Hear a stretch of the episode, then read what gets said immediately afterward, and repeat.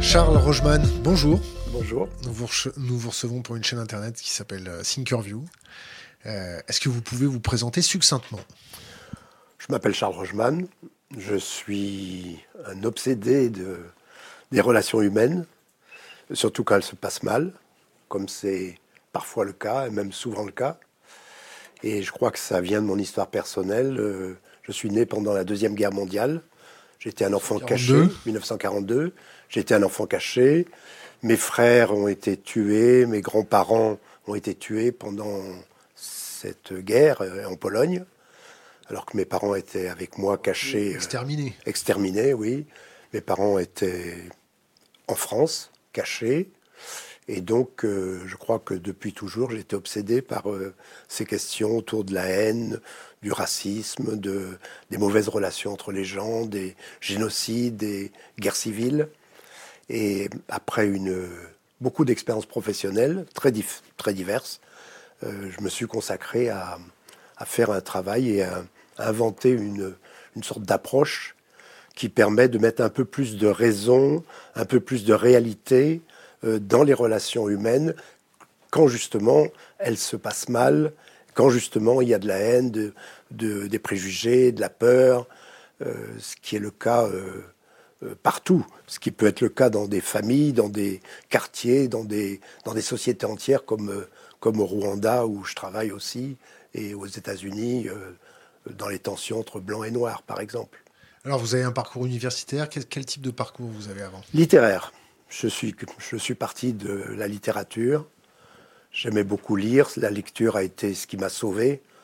Euh, je dirais la lecture et la sexualité et plus tard la nature sont des choses qui m'ont aidé à ne pas devenir fou, malgré cette enfance euh, qui pouvait me prédisposer à, beaucoup de malaise psychologique. Et donc, euh, j'ai tellement aimé lire que j'ai commencé par faire des études littéraires, ce qui était le plus facile pour moi. Et puis petit à petit, j'ai arrêté. J'ai pas voulu rentrer. J'ai pas voulu rentrer dans le monde universitaire. J'ai renoncé à l'agrégation, l'école norm- normale supérieure. Je suis parti voyager, vivre un peu au contact euh, des gens euh, un peu partout dans le monde, des gens surtout tout près de ces réalités euh, très dures de la vie sociale. Et donc j'ai j'ai vécu un peu dans toutes sortes de pays, dans toutes sortes d'endroits. Et puis petit à petit, par le hasard des choses, j'ai été amené à travailler dans une banlieue qui s'appelle Mantes-la-Jolie, quartier du Val-Fouré, avec un accord, euh, un intérêt par le, du maire, de la part du maire de Mantes-la-Jolie, qui m'a laissé faire mes premières expériences. Et donc à partir de là, j'ai commencé à travailler beaucoup dans pratiquement tous les quartiers. euh, quand on est à gauche, on les appelle les quartiers populaires. Quand on est plus à droite, on les appelle des quartiers difficiles. Mais en tout cas, dans ces quartiers-là, j'ai commencé à y travailler. Des zones Et- d'éducation prioritaire. Oui, des zones, certains disent des zones de non-droit. Enfin voilà, la, définition des mots dit bien aussi euh, l'idéologie qu'on qu'on met sur ces, ces quartiers-là. Et donc, euh, en travaillant dans ces quartiers-là, au contact euh, de la violence, de la haine, des peurs, des, de- des trafics de drogue, etc., de la jeunesse aussi en dérive déjà à l'époque, dans les années 80, euh, j'ai commencé à inventer une, une approche, une, Il y a aussi des, des, des, des joies un peu, euh, ou même au Val-Fouré, il y a des joies. Oui, oui, bien sûr, il y a des joies, mais, mais la solidarité. bien sûr, tout ça, ça existe et on en parle, on en parle beaucoup. Et ça, le fait d'en parler beaucoup a fait qu'on a beaucoup nié les réalités qui étaient déjà là euh, dans les années 80 et qu'on n'a pas tout- toujours voulu voir. Que moi j'ai vu, j'étais aux premières loges, donc je les ai vus. Et j'ai j'ai inven- j'ai inventé à ce moment-là, à partir de mes, mes formations de, et de ma pratique de la psychothérapie, j'ai inventé une, des méthodes de psychothérapie collective. Sans avoir fait d'école de psychothérapie. Si, si, j'ai fait une école de psychothérapie, j'ai fait beaucoup d'autres études. Enfin, j'ai fait, j'ai fait, des, j'ai fait des études à, à l'époque à Vincennes, de sociologie, anthropologie. Enfin, je me suis intéressé vraiment à, à tout. Et puis, parce que je ne suis pas un spécialiste, je suis un généraliste. Et je, suis un touche à tout, je m'intéresse à tout. Et donc, Pour avoir j'ai. une vision d'ensemble? Pour avoir une vision d'ensemble et surtout pour avoir C'était une. une façon inconsciente? Euh, non, non, c'était clair. Pour moi, c'était une manière de, de dépasser les disciplines, euh, de dépasser les cadres, parce que j'étais un enfant rebelle dès, dès le départ. Et donc, j'ai, j'ai voulu exploser les cadres. J'ai, j'ai pas voulu rentrer à Harvard euh, où on proposait une bourse. J'ai pas voulu rentrer en, à, Normal Sup, etc. Et, et c'est ce qui m'a aidé d'ailleurs à inventer ce que, ce que j'ai inventé. Hein. Vous avez un institut J'ai un institut. Qui porte votre nom qui porte mon nom, euh, qui est en France et en Suisse. C'est payant pour venir chez vous, pour se former? Pardon? C'est payant pour venir se former chez vous? Euh, Oui, c'est payant. Quel tarif? Euh, Pardon? Quel, quel tarif? Je pense que ce sont les tarifs habituels dans les écoles de formation, de l'ordre de 100 euros par jour. Et puis, par contre, je travaille souvent sur des commandes avec des subventions qui sont données par des gouvernements, euh, des ministères, des ONG. Euh, quelquefois, je travaille bénévolement euh, quand je suis passionné par quelque chose que j'ai envie de voir et, d'apprendre. Et donc, j'ai inventé cette approche transdisciplinaire qui vise à, comme je l'ai peut-être dit déjà tout à l'heure. Vous avez un verre d'eau, si vous voulez. Oui, oui, merci. qui vise à mettre de la, de la raison et de la réalité dans des relations humaines qui sont obscurcies par beaucoup de, je dirais, de folie. Et ce que j'appelle la folie, c'est... identifié trois, trois, trois axes. Il y, a, il y a la victimisation, la sociopathie et la... Ça, ce sont les maladies sociales. J'ai identifié dans la société des maladies sociales qui sont très banales, très courantes. Il y en a une, c'est la dépression c'est-à-dire le manque de confiance en soi, l'absence de projet euh, qui touche beaucoup de gens, et puis la consommation de l'addiction, la, consommation, etc., pour, pour justement... Euh, conduites dangereuses aussi Les conduites dangereuses, les, les conduites d'autodestruction, qui visent à oublier justement cette, ce sentiment de vide intérieur, qui est très fréquent aujourd'hui, et en particulier chez beaucoup de jeunes. Euh, la deuxième, c'est la sociopathie, c'est-à-dire le, l'égoïsme, j'appelle ça sociopathie, c'est, c'est de l'égoïsme social, c'est l'indifférence aux autres, euh, tant pis pour les autres, je suis ma route, ma carrière, etc. C'est, la dépression pour les riches, c'est ça? Ça coûte un peu plus cher. Non, c'est pas la dépression pour les riches, c'est la corruption des riches et la criminalité des pauvres.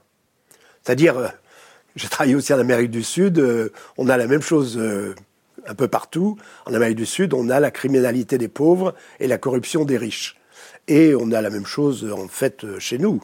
Euh, la délinquance des riches, c'est de la corruption, mais euh, ça suit un peu les mêmes, euh, les mêmes tendances, je dirais, psychologiques, à savoir l'indifférence aux autres, l'égoïsme et le narcissisme, toutes ces choses-là.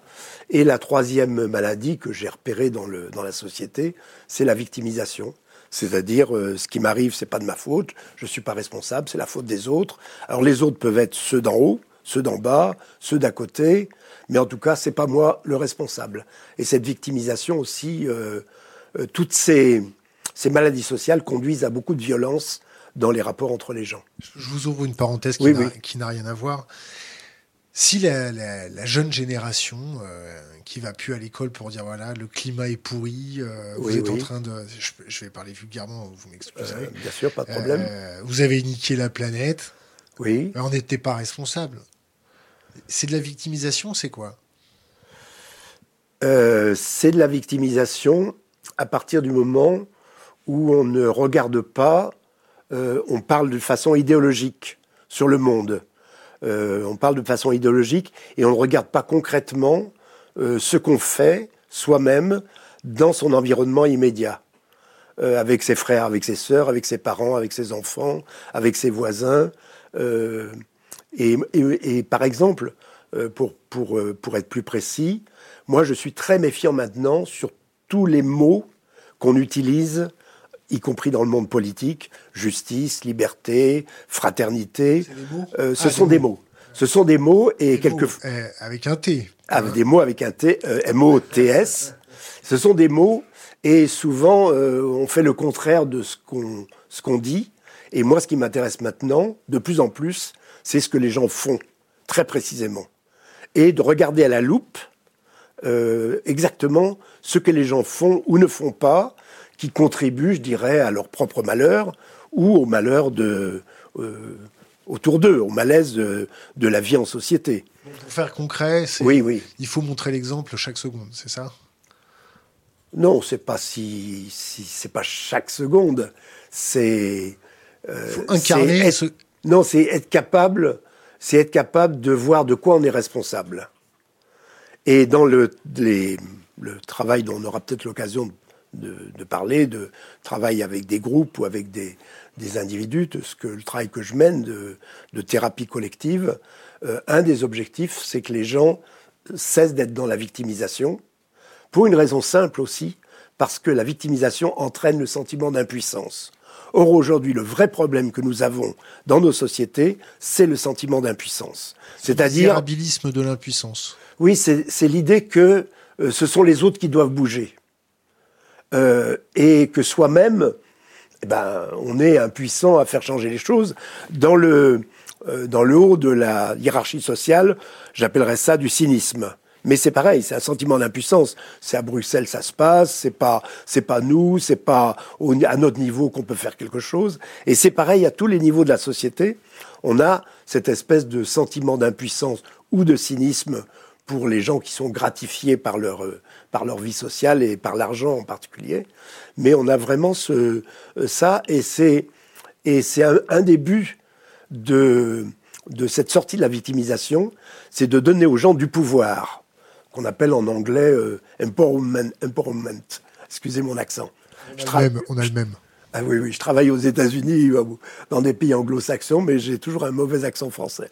En tout un mauvais accent français, un magnifique accent français. Un magnifique accent français. Je sais que c'est très apprécié euh, dans les pays, aux États-Unis en particulier. Bon, alors donc, je reviens à mon à mon sujet. À mon sujet, vous essayez de me faire dévier de sujet, mais euh, je dirais pas de ce côté-là.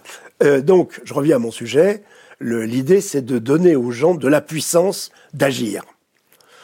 On en parle souvent de, cette question de puissance, de puissance d'agir, mais on ne voit pas concrètement comment on peut faire ça. Et si je pense par exemple euh, à un sujet qui a préoccupé beaucoup de gens ces derniers mois, la question des gilets jaunes, qui me passionne parce que j'ai vu enfin quelque chose qui surgissait dans la société française, une parole de gens qu'on n'entendait jamais, et donc j'étais très heureux euh, d'entendre ces paroles-là. Et je me suis rendu compte que c'était pas suffisant parce que c'était une première parole. Et moi, dans mon travail, ces paroles-là, je les entends, qui sont des paroles revendicatrices, victimisantes. Euh, et je pense qu'il faut créer un processus pour que les gens arrivent à dire réellement, non pas le mal qu'ils pensent de ce que font les autres, mais arrivent réellement à parler de leur vie concrète de leur vie réelle, parce que les gens savent beaucoup de choses. Vous vous rendez compte de ce que vous leur demandez C'est très simple. C'est très simple. Il n'y a, pas un proverbe qui dit euh, pour pouvoir ressentir à sa juste valeur, faut-il encore pouvoir l'exprimer à sa juste hauteur? Hmm. Bien sûr, mais je pense qu'on a besoin d'une nouvelle éducation à la vie démocratique aujourd'hui, c'est-à-dire qu'on a besoin de d'arriver à à retrouver la, parole, mais une parole vraie, une parole où les gens racontent réellement ce qu'ils vivent. Euh, moi, j'ai fait, par exemple, des, tas de rencontres entre euh, des, Tutsis, des Hutus, des Israéliens, des Palestiniens, euh, des Noirs, des Blancs, aux États-Unis, etc. Et à chaque fois, je voyais que les gens commencent toujours à parler de façon très générale, très idéologique. Et ce que je cherche à faire, c'est les amener à parler de ce qu'ils savent eux, que personne d'autre ne sait, parce que c'est leur expérience de vie. Et pour ça, il y a des conditions. Il faut avoir confiance en soi. Il faut euh, euh, euh, ne pas avoir peur d'être jugé par les autres, etc. Il y a toutes sortes de conditions que, que j'aide à mettre en place dans mon travail, mais qui visent à ce que les gens parlent vrai. parlent vrai non seulement sur les autres, mais aussi sur, sur eux-mêmes, et, et, racontent vraiment euh, ce qu'ils vivent. Et je pense que la, une vraie vie démocratique, ça serait ça, ça serait que, que les gens parlent non pas de ce qu'ils ne connaissent pas, mais parlent de ce qu'ils connaissent vraiment, et que toutes cette, euh, ces paroles-là, que ce soit des paroles d'électeurs du Front National, si je prends l'exemple de la France, des expériences que j'ai faites d'électeurs du Front National, de, Jean de Gaulle, hein. pardon, ou de la République en marche, ou oui, ou de la République en marche, je ne sais pas, mais plutôt que, les gens parlent de ce qu'ils connaissent, et à ce moment-là, euh, ils disent des choses très intelligentes, parce qu'ils parlent de ce qu'ils connaissent. Et l'idéal, c'est que ces paroles-là soient entendues, et que il n'y a pas plus sourd que celui qui ne veut pas entendre. Euh, oui, justement parce que euh, le, monde politique aujourd'hui est, et surtout. n'ai pas dit le monde politique. Oui, oui. Moi, je pense au monde politique. Je pense que c'est un monde qui est vraiment qui est fondé sur un système de, de carrière et de gens qui, euh, je sais plus qui disait, euh, le monde politique aujourd'hui, c'est une agence de placement pour carriéristes. Bon, je pense, pour moi, c'est un peu vrai. donc on a peut-être besoin d'autres d'autres politiques, euh, au sens euh, hommes et femmes euh, politiques, qui soient capables de se remettre en question, d'être des vrais leaders. D'écouter D'écouter, d'écouter absolument, et d'écouter ce qui vient de la base, mais, mais pas d'une base simplement, pas, les, pas les premiers mots, pas les premières paroles. moi, je fais, par exemple, j'ai des groupes, et... Attends, attends. Oui, oui. On va faire preuve un peu d'empathie. Oui. D'accord. D'accord. On va se mettre à la place d'Emmanuel Macron. D'accord. Eh, Macron, il peut rien faire. Il est pieds pied et poings liés. Il est coincé dans une guerre économique mondiale qui est sanglante. Vous savez pourquoi je disais j'emploie sanglant? Oui, oui. Parce qu'un chômeur coûte plus cher qu'un mort. Oui, oui. Donc c'est sanglant. Oui. On se retrouve avec une casse sociale dramatique, des marchés financiers qui sont euh, sous tension extrême. Euh, euh, Macron, dès qu'il bouge, je, me fais, je me fais son avocat. Il se fait taper sur les doigts tout de suite. Alors, il graisse un peu la patte de ses copains directement pour faire passer. Oui, mais on oublie dans tout ça. Qu'est-ce qu'il peut faire On parle des grands ensembles, des grands ensembles. on, on ne parle pas en termes suffisamment psychologiques, c'est-à-dire en termes de un leader qui inspire confiance. Macron n'est pas un leader qui inspire confiance c'est pas quelqu'un qui, de son, de par son caractère, de son attitude, de sa manière de parler aux gens, euh, c'est pas quelqu'un qui inspire confiance. Premièrement. Pourtant, il a le physique du genre parfait. Il est beau. Il a une femme qui a de l'expérience. Ça ne suffit pas. Ça suffit ah, bah pas pour. Alors. Non, ça suffit pas pour être un vrai leader. Pour moi, un vrai leader, euh, c'est quelqu'un vraiment qui est capable d'inspirer confiance. Il utilise irénisme. C'est pas beau ça? Oui, oui. Qu'est-ce que c'est l'irénisme? Je sais même plus, je sais même plus. Mais c'est vrai que je suis pas très intéressé par le, le monde politique tel qu'il est aujourd'hui, les personnes politiques telles qu'elles sont aujourd'hui, parce que j'estime qu'elles sont. Euh, si vous aviez un conseil à, donner à Emmanuel Macron pour, pour entamer le dialogue avec les Gilets jaunes qui rêvent que d'une chose, c'est entamer le dialogue.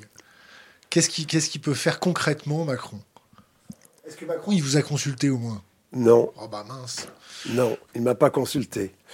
Euh, j'avais eu avant, euh, avant l'irruption du, du, mouvement des Gilets jaunes un projet avec, euh, avec une, une, femme qui, est, qui apparaît souvent dans les, dans les grands. Comment s'appellent les grosses têtes les, les, les missions de Radio Monte Carlo, Zora Bon, on avait un projet de, euh, en, étant aidé par tous les gens que j'ai formés, parce que j'ai des, écoles de formation dans plusieurs pays, mais en particulier en France, euh, par, en étant aidé par les gens que j'ai formés, d'organiser des rencontres, justement, contradictoires entre des gens qui ne se parlent jamais.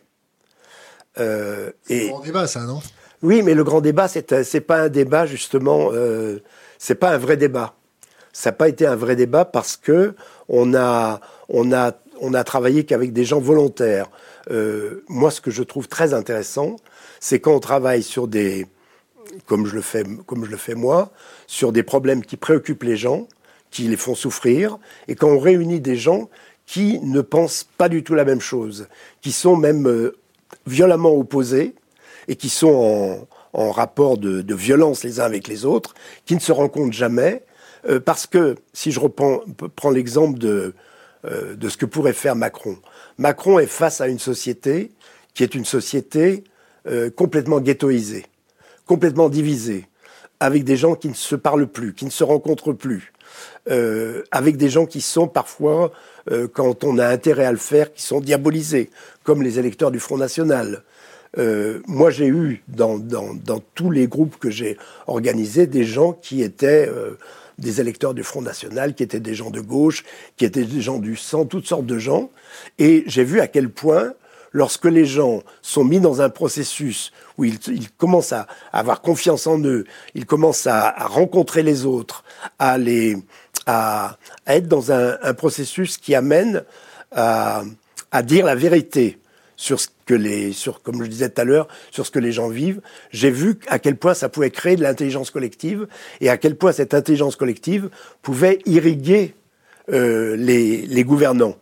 Donc si, pour répondre à la question, si j'étais Macron... Ça fait combien de temps que tu fais ça? Ça fait, une 30, ça fait 30 ans. Putain, ça marche pas. Hein. Euh, si, ça marche. Ça marche, mais ça dépend des objectifs qu'on a.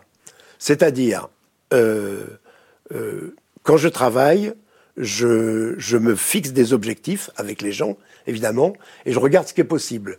Si, par exemple, je réunis à Saint-Denis, dans une ville comme Saint-Denis, 100 euh, personnes qui veulent euh, parler de la violence, parce que la violence est endémique dans une ville euh, comme Saint-Denis. Les gens sont réunis dans une salle de bal toute une après-midi, et il y a des gens qui sont euh, communistes et qui pensent que le problème de la violence, c'est le, euh, c'est le problème du chômage, c'est le problème d'une société discriminante, raciste, avec les jeunes, en particulier d'origine africaine ou, ou maghrébine, issus de l'immigration. Euh, de l'autre côté, des gens qui pensent qu'il faut plus de police, qu'il faut punir, qu'il faut exclure, etc. Le foulard rouge. Oui, tous ces gens-là réunis, mon objectif, c'est qu'ils voient un intérêt à se rencontrer et à se parler. C'est tout. C'est-à-dire euh, il découvre que ça peut être intéressant de ne pas rester dans son coin et d'écouter ce que pensent d'autres personnes. C'est tout. Et alors là, ça réussit, puisque l'objectif est un objectif très limité en fonction du temps dont je dispose, des gens qui sont là. Euh, et donc, à chaque fois, je réussis toujours dans mon travail parce que je me fixe des objectifs qui correspondent à, au temps que j'ai. Euh, voilà. Bon, alors, j'ouvre encore une parenthèse, parce que c'est l'après-midi, on a un peu de temps, on est tranquille. Je te donne un cas concret mmh. avec ma baguette magique. Je te mets ministre. Avec un sourire euh, malin. oui. Je te mets ministre de la paix sociale. Oui. Qu'est-ce que tu fais? Euh, j'entame un processus de réconciliation nationale. Il fallait que tu commences par j'augmente mon salaire. Allez, continue. Bon, j'entame un processus de réconciliation nationale en partant de l'idée que, comme dans toutes les situations de pré-guerre civile, parce qu'on est déjà dans une situation de guerre civile dans les têtes, je pars de l'hypothèse qu'on a déjà vu en Allemagne que des chercheurs du Frankfurt Institute avaient déjà vu dans les années 30 en Allemagne, qu'on a vu en Amérique centrale, dans beaucoup d'endroits, de l'hypothèse qu'il y a 20% des gens qui sont vraiment très radicalisés. En France, d'un côté comme de l'autre. Du côté identitaire, par exemple, en France, et du côté islamiste, pour ce qui concerne la, population des, banlieues. il y en a d'autres. Hein. Oui, oui. Mais bon, il y a 20% de gens qui sont très radicalisés, et il y a 80% de gens qui sont ambivalents qui peuvent basculer d'un côté radical ou de l'autre. Euh, et je pense par exemple euh, au côté identitaire, au côté euh, islamiste, etc. Le côté ultralibéral Le côté ultralibéral, il n'a pas besoin de basculer, il est, il est, il est déjà dans les, dans les 20% de, de gens radicalisés. La plupart des gens sont ni libéraux ni antilibéraux, ils sont ambivalents, ils savent plus, ils savent pas. Mais le problème, c'est que tous ces gens-là qui sont ambivalents ne se rencontrent jamais. Il n'y a pas de rencontre. Il n'y a pas de rencontre qui permettrait de sortir du ghetto idéologique dans lequel sont les gens. Les gens sont dans des ghettos, pas seulement ethniques, pas seulement des ghettos de riches ou de pauvres, mais aussi dans des ghettos idéologiques. Et ils sont dans un milieu dans lequel il y a une seule propagande. Et il, euh, si j'étais ministre de la Réconciliation nationale, effectivement, euh, c'est ce que je ferais. C'est-à-dire, je ferais en sorte partout d'organiser des rencontres en, sur des thèmes que, que des maires ou des, des élus m'aideraient à choisir des thèmes où vraiment il y a une, une souffrance des gens, une envie de changement, etc. Et je mettrais les gens ensemble et je créerais des processus un peu partout avec des gens que j'ai formés euh, et qui sont capables de le faire. Je créerais ces rencontres qui, qui sont des rencontres conflictuelles, des rencontres dans lesquelles les gens auraient la possibilité d'être en conflit, de se cracher à la gueule tout ce qu'ils ont à se dire, mais dans un processus qui les amène à, à sortir de la violence, sachant que pour moi la violence, c'est de la déshumanisation de l'autre. C'est-à-dire que l'autre, on le voit plus comme, euh, comme euh, toi et moi, on le voit comme euh, le représentant d'une, de quelque chose d'un peu monstrueux. Et ça, c'est pour les 80% des gens. Et ces 80% des gens, s'ils se rencontraient, deviendraient ensemble plus intelligents. C'est l'expérience que j'ai faite. J'ai fait cette expérience, par exemple, en Allemagne, à Dresde, sur la demande du maire de Dresde, où j'ai réuni des gens qui étaient, qui faisaient partie d'un mouvement qui s'appelle Pegida, qui est un mouvement contre l'islamisation, contre l'islam, contre l'immigration, des gens qui faisaient partie de mouvements euh, plutôt d'accueil pour les réfugiés, quand il y a eu cette, euh, cette affaire de tous les réfugiés invités par euh, Madame Merkel, Mouti, et, et donc on a créé dans plein de quartiers de Dresde, plusieurs quartiers de Dresde, et puis aussi dans des petites villes autour. On a créé ces rencontres. Et ça a été formidable. Il y avait des bookmakers ou pas? Des bookmakers, pourquoi Pour faire les paris pour celui qui va survivre à la fin. Non, non, non. Il y avait un service d'or. Mais non, mais non, mais non, pas la peine. C'était pas la peine. Euh, à partir du moment où les gens peuvent parler, peuvent euh, crier, peuvent être violents verbalement, et savent, et ils savent qu'ils peuvent l'être, bah, ils n'ont plus besoin de la violence physique. Euh, ça, va, ça va tout seul. Et ça se passe comment? Les gens sont enfermés dans la pièce? Ils sont comment? Dans des grandes salles. Ils sont par exemple des groupes de 100 personnes. Ils sont dans des grandes salles euh, et ils sont, ils sont dans une pièce. Et effectivement, il y, a des, il y a un processus qui les amène à se rencontrer par deux, par petits groupes, etc. Avec surtout, de ma part, et ça c'est très important, en tant que leader de ces groupes, une attitude qui fait que les gens sentent que je suis pas neutre, je suis pas quelqu'un neutre, j'ai mes propres options, mes propres idées, mais je suis au service d'un ensemble. Les gens savent, sentent, parce que je fais aussi quelque chose pour ça, que je suis là pour eux tous, et que tous pourront s'exprimer, et que tous pourront être entendus. Et à ce moment-là, il se passe quelque chose il se passe quelque chose. Les gens, euh, euh, évidemment, je ne les mets pas tous euh, en bloc, en grand groupe, en disant allez-y, dites ce que vous pensez, parce que là, il y aurait que de la, violence, des invectives, etc. Non, je crée des situations où ils sont amenés à parler d'eux-mêmes, à parler de choses intimes, etc. À se voir petit à petit comme des, êtres humains. Et petit à petit, ils, ils se mettent à raconter, c'est ce que je disais tout à l'heure, à raconter vraiment leur vie, leur souffrance, leur, euh, leur responsabilité aussi, etc. Et ça crée une circulation d'informations qu'on n'a d'habitude jamais, parce que les gens, euh, encore une fois, sont isolés. Et je, oui, oui. Je peux te, te, te, remettre un, un, cas, un, cas, concret. Oui. Euh, là, c'est pour les gens à peu près normaux même s'ils sont Pegida ou pas Pegida. Bon. Qu'est-ce qu'on fait avec les 20% de vrais sociopathes? Ceux, ceux qui ont. Euh, On les laisse de côté. Ah ouais, mais c'est compliqué s'ils sont à la tête du pays. Ou ils sont, s'ils sont à la tête des, des, marchés financiers. Ou s'ils sont à la tête de, de, de, de. Bah, comment on fait les révolutions Hein on fait les révolutions. Comment on fait les révolutions C'est le peuple qui fait la révolution. mais, Quelle est la différence entre une révolution et une révolte Oui. Une révolution, c'est quand. Euh, en arrière une révolution. Moi, je suis un, adepte de Jaurès, de Jean Jaurès et de Mirabeau. Euh, la révolution, la première révolution française, c'était Mirabeau. Et euh, un grand violent. T'es un grand violent. Euh, j'ai été violent.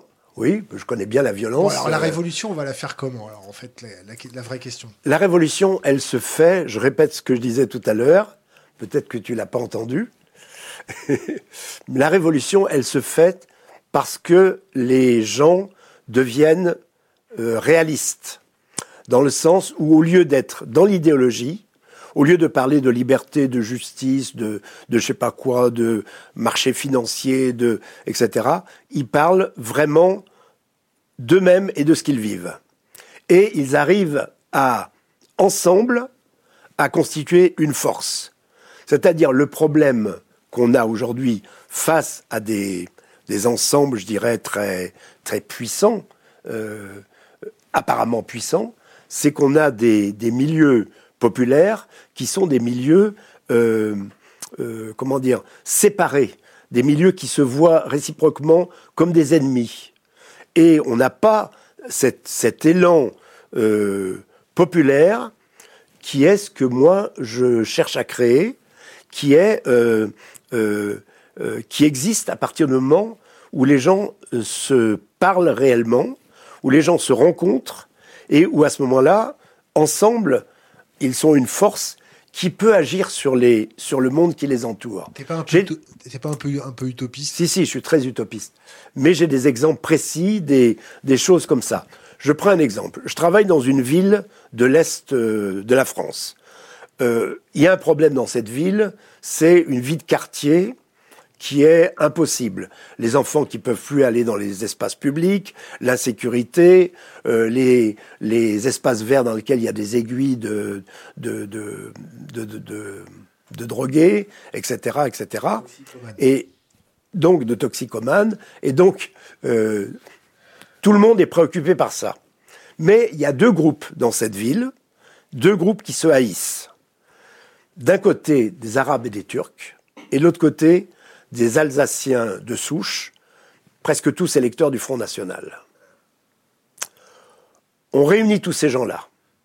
Pour la mairie, la mairie euh, m'aide à, réunir tous les gens qui ont envoyé des lettres de plaintes, de revendications et d'accusations de, des autres groupes, y compris des lettres racistes, etc. Tous ces gens-là ensemble se rencontrent et petit à petit, avec ce processus qui est, que je pourrais décrire, mais qui n'est pas facile à, expliquer malgré tout, c'est un processus euh, thérapeutique, je dirais, presque, de thérapie collective. Avec ce processus, petit à petit, les gens se parlent et se rendent compte qu'ils ont des points communs.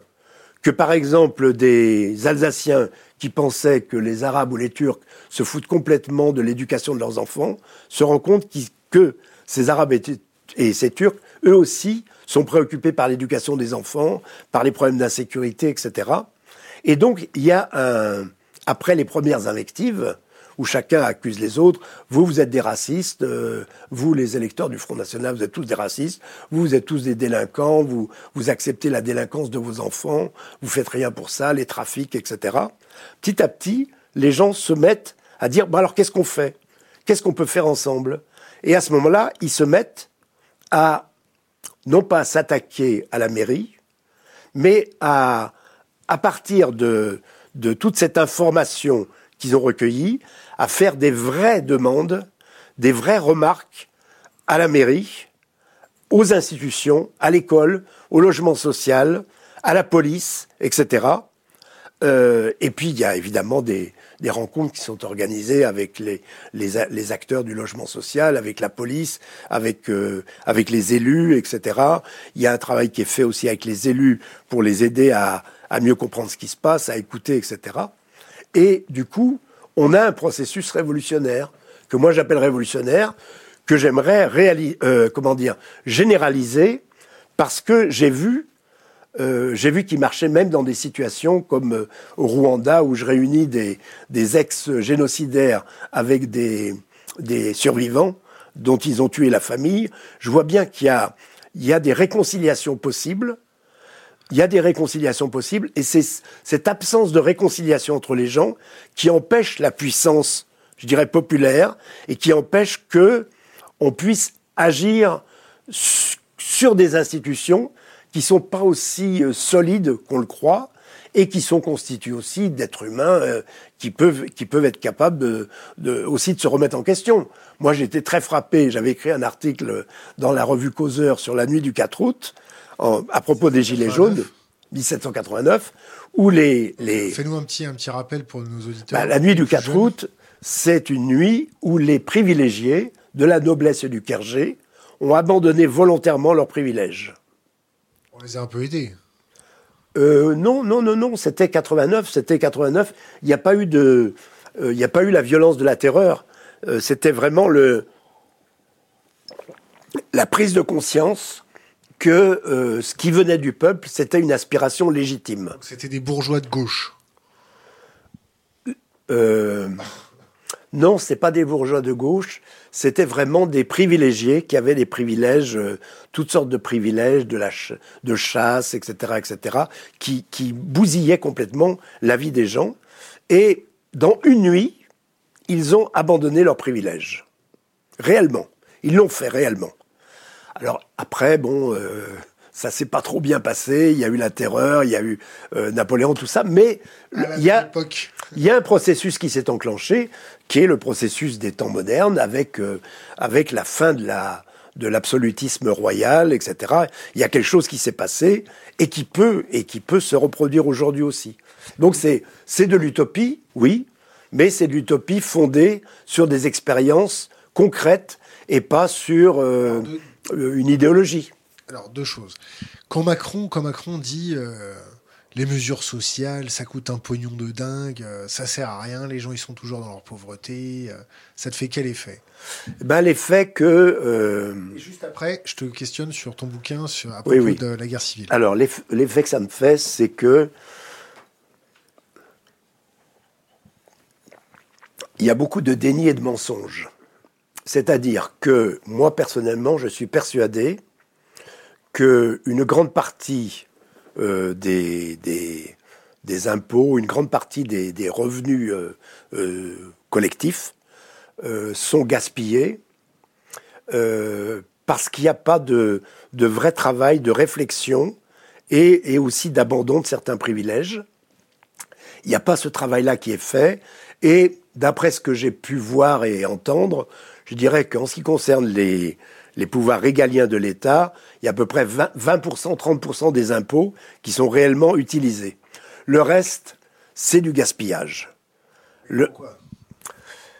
Parce que justement, euh, on, a, on, a, on a une classe sociale de technocrates qui ne connaissent pas réellement les réalités de terrain, qui sont dans des idéologies, qu'elles soient libérales, de gauche, de droite, etc., et qui n'ont pas justement cette connaissance de la vie réelle des gens. Et, ils doivent rembourser la, dette française. Oui, bien sûr, bien sûr. Mais euh, ces dettes françaises, il faut voir aussi comment elles ont, comment elles s'est constituées, etc. Comparer à voir que ce qui se passe dans d'autres pays, etc. Moi, je suis pas un économiste, pas du tout. Non, mais tu sais euh, que bon, c'est un peu quand même louche hein, ce qui se passe, non? Oui, je vois que c'est louche et je vois qu'il y a beaucoup de sociopathie. Il y a beaucoup. Bon, c'est vrai que moi j'ai un choc quand je vois que la que le, qu'on vend la française des jeux euh, et que la femme de de le gendre, je crois, c'est ça? La femme de Legendre devient euh, la patronne de la française des jeux, etc. Le gendre qui est très pédagogue. Oui, qui est très, oui, j'ai déjà vu son sa pédagogie. Mais je, je vois, je vois qu'on a une classe dirigeante qui est qui est euh, soit pas à la hauteur, soit dans le déni total des, vrais problèmes du, pays, euh, soit euh, des voleurs et des corrompus. Faut voir les... Il y en a qui essayent de faire quand même leur boulot. Oui, mais, mais ceux-là sont rapidement éliminés, à mon avis. À mon avis, le système les élimine vite pour ne laisser que des, dirais, des carriéristes et des affairistes. Je suis un peu dur peut-être. Je viens de lire les, les, les Qatar, euh, Qatar Papers. Euh, je viens de lire aussi le, le récit que fait un, un chef d'entreprise qui a été prisonnier au Qatar et qui raconte euh, comment euh, les ministres de gauche, de droite, les, les, hommes politiques de gauche, de droite, d'extrême gauche, d'extrême droite viennent au Qatar et repartent avec des valises pleines de billets. Ou des foulards. Oui. Et moi j'ai vu ça, et j'ai vu ça dans les banlieues. J'ai vu comment dans les banlieues, on achetait la paix sociale avec des valises de billets. Je l'ai vu. Ça, c'est avec mes yeux. Ça? Mais dans plein d'endroits, j'ai vu comment euh, on mettait en place un système pour réussir à garder, à rester au pouvoir local, à rester dans les, euh, euh, à réussir à gagner les élections. Comment on achetait les gens j'ai vu ça à Marseille, j'ai vu ça. D'assaut. Oui, mais il n'y a pas que d'assaut. D'assaut, c'est la pointe de l'iceberg. C'est partout comme ça. C'est partout qu'il y a, il y a cette sociopathie des classes dirigeantes. Euh, et comme il y a la sociopathie aussi en bas, du coup, il n'y a rien qui peut bouger parce que euh, tout le monde est un peu dans cette histoire euh, sociopathe. Est-ce que tu penses qu'il faille les médicaliser? Médicaliser les... Les mettre sous traitement non, non, je pense pas. T'es es sûr que c'est on peut les, on peut le faire euh, normalement par la parole? Ils sont pas vraiment atteints jusqu'à la moelle? Je pense que beaucoup de gens sont euh, sont radicalisés, comme je disais tout à l'heure, et puis qu'il y a euh, une partie des gens qui sont capables de se remettre en question s'il y a vraiment quelque chose qui se passe dans, de, de, de vrai dans le pays. Ce qui est, à mon avis, ce qui a failli ça n'a pas failli arriver, mais on sent qu'il y a une aspiration avec ce, mouvement des Gilets jaunes. On sent qu'il y a eu quelque chose comme ça qui, qui voulait commencer à exister. Et qui aurait pu aider à ce que certains se remettent en question, qu'il y ait des changements de personnel politique, etc. Parce que je, on a quand même, il faut voir les choses, on a quand même un personnel politique qui est mal formé. Ça a été, je crois qu'il y a eu un livre de Nicolas Tenser et Delacroix, il y a quelques années, Tenzer, qui parlait de la formation de l'ENA et qui expliquait pourquoi les formations de l'ENA pouvaient pas aider réellement à, à pratiquer l'écoute et à travailler en coopération avec, euh, avec, le, avec, la, avec le pays. Et moi, je pense qu'on a ça aussi. On a quand même des, des formations de, de, de responsables politiques, de conseillers, etc., qui sont des formations très technocratiques et qui justement sont très idéologiques et ne tiennent pas compte euh, de, de, la, des réalités vécues. Bon, parlons un peu euh, de la guerre civile. Oui. Tu as écrit un bouquin là-dessus, non?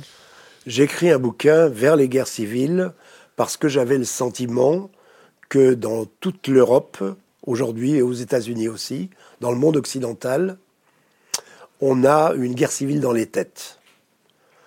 Euh, beaucoup, ça tourne beaucoup autour de la question de l'immigration, l'identité, euh, l'islam, etc. Euh, on a des, des, séparations idéologiques très grandes qui peuvent aboutir à, à une guerre civile réelle sachant que les guerres civiles que j'ai beaucoup étudiées dans plusieurs pays, euh, c'est un processus qui, qui demande certaines conditions. Donc les conditions ne sont pas réunies pour le moment, mais le potentiel de haine dans la société française. C'est quoi les, conditions?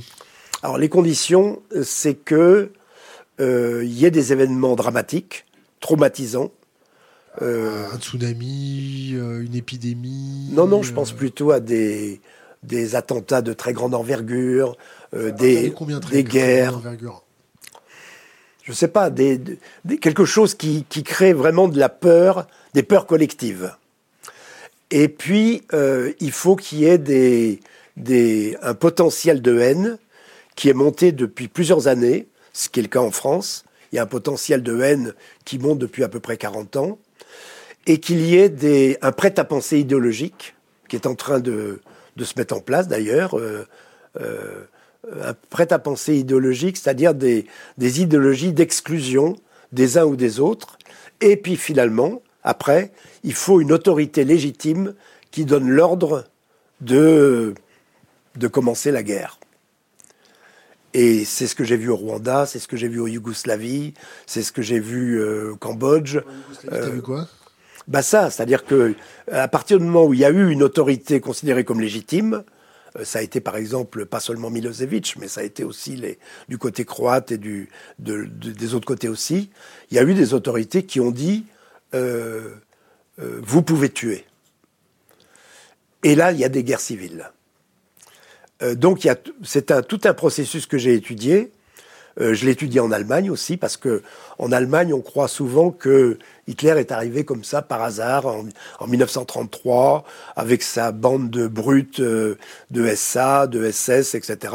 En fait, tout ça a, a, duré pendant des années, des années dans les universités. Il y avait une idéologie. On parle de prêt-à-penser idéologique. Il y avait une idéologie qui s'appelait l'idéologie Völkisch qui avait pénétré petit à petit toute la jeunesse allemande, toute dans les universités, et un potentiel de haine antisémite, en l'occurrence, qui est monté progressivement depuis 1918 et la, la guerre, euh, la peur des bolcheviks et la, et la guerre, euh, la fin de la guerre euh, perdue par l'Allemagne avec l'humiliation du traité de Versailles, etc., parce que tout ça aussi en rapport. Et petit à petit, donc, ce potentiel de haine a, est monté, monté. Un prêt-à-penser idéologique qui a été la pensée Völkisch, transformée ensuite en, pensée nationale-socialiste. Et un gouvernement qui arrive au pouvoir et qui dit vous pouvez tuer. Et là, on n'a pas eu une guerre civile, on a eu euh, une, persécution et, le génocide des, Juifs. Et, on oublie souvent euh, et ça, c'est une chose sur laquelle j'ai beaucoup insisté. Je parlais tout à l'heure des, technocrates, des, gouvernements, etc. Euh, presque toujours, ces violences collectives sont générées au départ par des intellectuels. Presque toujours. Les politiques viennent après. Mais au départ, ce sont des intellectuels. Au Rwanda, j'ai rencontré les planificateurs du génocide. Tous des intellectuels. Des psychologues, des sociologues, des prêtres. C'étaient les planificateurs du génocide. En Allemagne, les, Einsatzgruppen, qui ont été d'ailleurs euh, probablement qui ont tué euh, ma famille, c'était ces, groupes qui euh, suivaient l'armée allemande et qui tuaient d'abord au départ les bolcheviks et puis, et puis ensuite les juifs, femmes et enfants. C'était était conduit par des docteurs en philosophie, en philologie, par des, des hauts personnages de l'université allemande. Des bons sociopathes des bons sociopathes. Au Cambodge, c'est pareil. Les gens au Pol Pot et compagnie et, tout, et tous les gens autour de Pol Pot, c'est des gens qui avaient fait leurs études à, la Sorbonne. Donc, ce qu'on voit pas euh, toujours dans ces histoires-là, c'est que ça commence toujours par le haut. Euh, on a identifié chez nous là, des intellectuels un peu comme ça?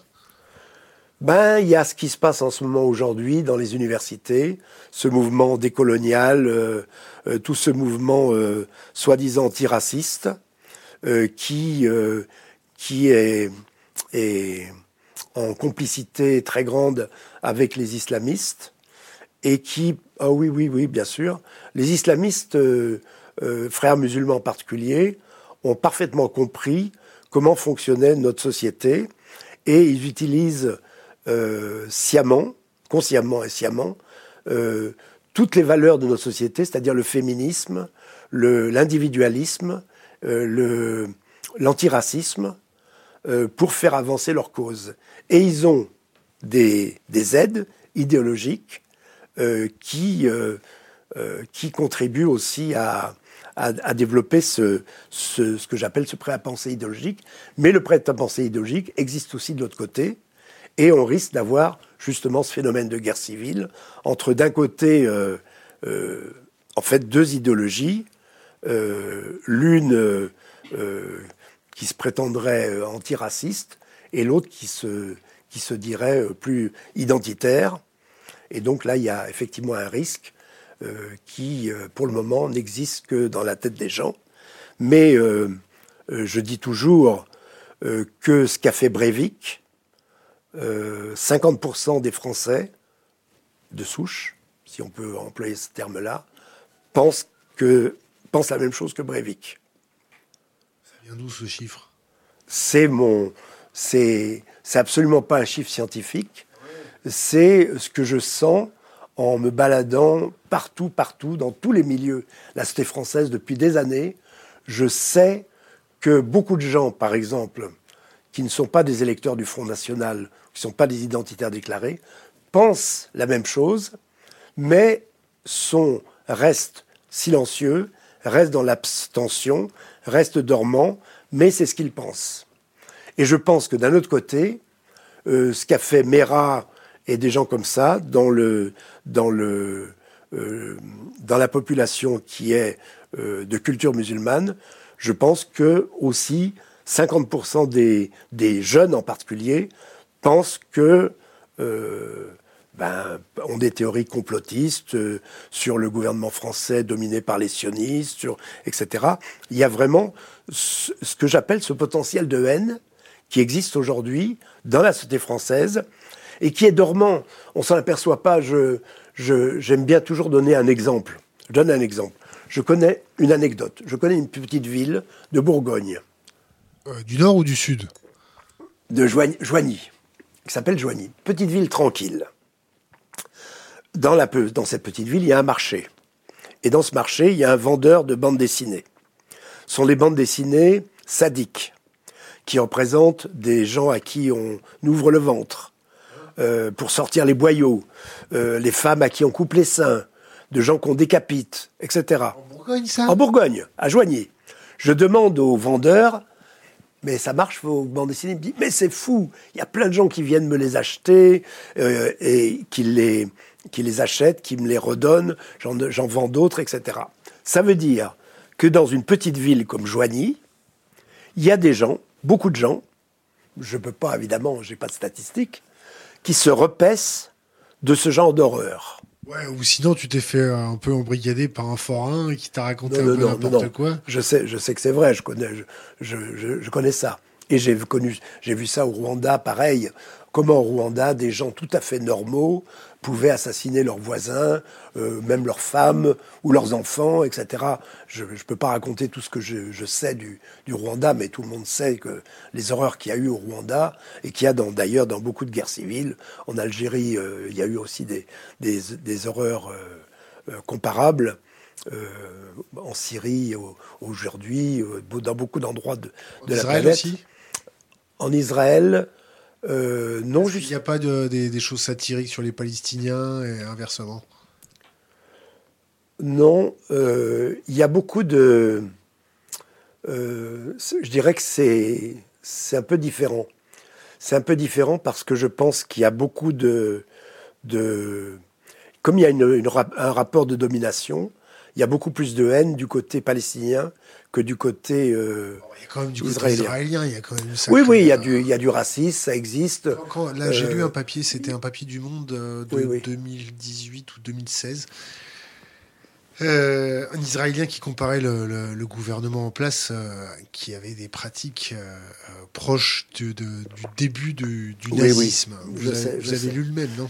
Ben, Je sais, mais je pense qu'il y a la même chose en France, on a en France euh, euh, une, partie de, la population, je dis, éclairée, éduquée, qui est beaucoup dans la repentance et la, l'auto-flagellation, et qui est, euh, qui est très marquée par, je dirais, une sorte de christianisme ou de marxisme qui fait que le dominé a toujours raison et le dominant a toujours tort. Mais ça, ça, nous entraînerait très loin de parler de ça, mais c'est vrai que ce sont des sujets qui m'intéressent beaucoup. Vous avez, déjà, vous avez déjà euh, été amené à faire euh, discuter des Israéliens avec des Palestiniens Oui, bien sûr, oui. Euh, genre du Likoud avec en face. oui, c'était des gens, des gens. Bon, j'ai eu deux, deux expériences. Une expérience une fois avec des responsables israéliens, journalistes, ambassadeurs, euh, responsables gouvernementaux et les responsables palestiniens. Du côté, à, l'époque, c'était Arafat, des ministres d'Arafat, le ministre des Affaires religieuses d'Arafat. Et donc, il y a eu une rencontre comme ça avec euh, euh, aussi des étrangers, des ambassadeurs des États-Unis. Enfin, j'avais organisé, j'avais participé à l'organisation d'une rencontre comme ça. qui était d'ailleurs très étrange parce que je m'étais aperçu que entre responsables israéliens et palestiniens, il y avait beaucoup de liens d'amitié et beaucoup de relations, surtout, qui ne font jamais état dans, dans la vie euh, publique. Donc ça, ça c'était quelque chose que j'avais vu de très intéressant. Et puis j'ai organisé des rencontres, mais entre citoyens israéliens et palestiniens, euh, en Israël et en Cisjordanie. J'ai organisé ces rencontres qui étaient très très intéressantes euh, qui démarrait évidemment avec beaucoup de violence, avec beaucoup de diabolisation réciproque. Vous, vous êtes tous des, des terroristes, vous êtes tous des, des assassins, etc., etc. Puis petit à petit, comme je disais tout à l'heure, les gens parlaient vraiment de leur vie. Les Palestiniens parlaient de la violence qui existe dans la société palestinienne aussi, c'est-à-dire de, de ce qui se passe réellement dans la société palestinienne, des violences euh, euh, conjugales, familiales, euh, sociétales, etc. Les Israéliens faisaient pareil. Que quand on enferme tout le monde dans une seule pièce, ça et petit à, petit, et petit à petit, il y avait une humanisation qui se faisait de l'autre, où les, les Palestiniens disaient jusqu'à vous êtes toujours mes adversaires, parce qu'on est des adversaires, parce que on veut la même terre, etc. Mais à partir d'à présent, je vous vois plus comme des monstres, mais comme des êtres humains. Et malheureusement, euh, un des épisodes qui m'a vraiment choqué, c'est que ces Palestiniens qui étaient extrêmement hostiles, agressifs avec les Israéliens. Euh, Vice versa. Moins, moins. Il y avait moins d'hostilité du côté israélien euh, que du côté palestinien. Euh, mais il y en avait aussi, bien sûr. Et simplement, ce qui s'est passé, c'est que dans la nuit, à un des épisodes que, auxquels j'ai assisté, les, des gens sont venus, c'était en, en Cisjordanie, et ont menacé de mort les Palestiniens qui participaient à ces dialogues en les accusant de normaliser la situation parce qu'ils parlaient avec des Israéliens. Donc la plupart d'entre eux a, dû partir. Et du côté israélien, il y a à peu près la même chose, non? Non, il n'y avait pas ça du côté quand, israélien. Quand, par exemple, il y a un, couple mixte qui se forme et que la, partie euh, dure euh, sioniste euh, oui, oui. bloque le, Non, non, mais il y a, des, y a des, des, choses qui existent comme en France, comme en Europe, on a des mouvements identitaires en Israël, comme on a des mouvements identitaires Qu'est-ce qu'on fait, qu'est-ce qu'on fait pour enfin les réconcilier? Bah, C'est toujours la même chose. Je, je, je, pense qu'il faut travailler sur des sujets concrets qui intéressent les gens. En, si je prends l'exemple du Rwanda, au Rwanda, je ne travaille pas à réconcilier les ex-assassins et les, et les survivants. C'est pas le but. Le but, c'est de parler de choses concrètes. C'est-à-dire, euh, ils vont revivre dans le même village. Comment ils vont faire pour continuer à travailler ensemble? Comment ils vont faire pour créer une coopérative? Comment les, les, les ex-génocidaires vont restituer les biens pillés, parce qu'il y a eu des pillages de biens pendant que les hommes tuaient, les femmes pillaient les maisons. Euh, donc il y a des, ils, doivent discuter de la restitution des biens pillés soit en nature, soit en argent, etc. Donc ça, c'est ça qui fait venir les gens. Mais en travaillant sur des sujets concrets, petit à petit, les gens se réhumanisent et euh, se mettent à, accepter de, vivre ensemble. Il faut court-circuiter les politiques pour reconnecter les peuples ensemble Je pense, oui. Je pense. Tel que tel qu'est aujourd'hui la politique, oui. Parce qu'il y a beaucoup de mensonges dans la politique. Les, les responsables, une des raisons qui font que la, la, Cisjordanie est très prospère, plus prospère que la plupart des pays arabes. Euh, on voit plus de voitures de luxe à Ramallah qu'à Tel Aviv. Euh, oui, oui, oui. Mais j'y étais quand même, j'ai vu comment ça se passe. À Tel Aviv, il y a eu des grands mouvements sociaux. Oui, oui, bah, je finis l'idée. la raison, c'est que les responsables palestiniens font des affaires avec les Israéliens et que les, les, je dirais, les, les, les politiques euh, font leurs propres affaires sur le dos des peuples euh, et ça les arrange de, que les peuples soient, restent divisés. Ça, c'est la sociopathie des, des dirigeants et elle est, elle est réelle. revenons à notre sujet. Euh, les guerres civiles. Oui, les guerres civiles. Euh, là, là tu as identifié en Europe euh, un terreau potentiellement fertile. Dans toute l'Europe. En Allemagne, je l'ai vu aussi. Il y a la même chose. ça va, tu le perçois bien Tu arrives à dormir Et j'aimerais qu'on parle d'épigénétique juste après. Oui, j'arrive à dormir parce que je n'ai plus pas d'illusions. J'ai pas d'illusions, je suis euh, ce que j'appellerais un pessimiste actif, c'est-à-dire je suis très pessimiste, mais actif. Et puis, euh, j'aime beaucoup une phrase de Gramsci que je cite toujours, qui est extraordinaire. Euh, Gramsci disait, il faut avoir le, pessimisme de l'intelligence et l'optimisme de la volonté. Je trouve ça super.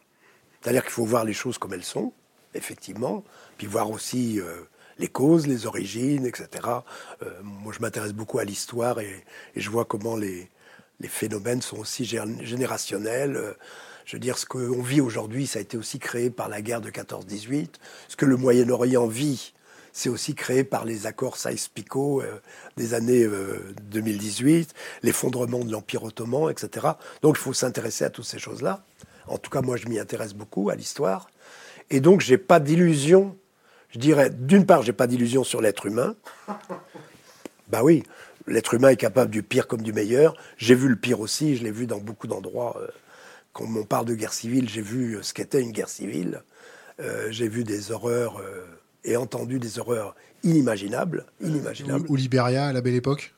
Non, mais j'imagine les, gens à qui on coupait des bras, les chemises, comment on appelle ça, les, les chemises courtes, etc.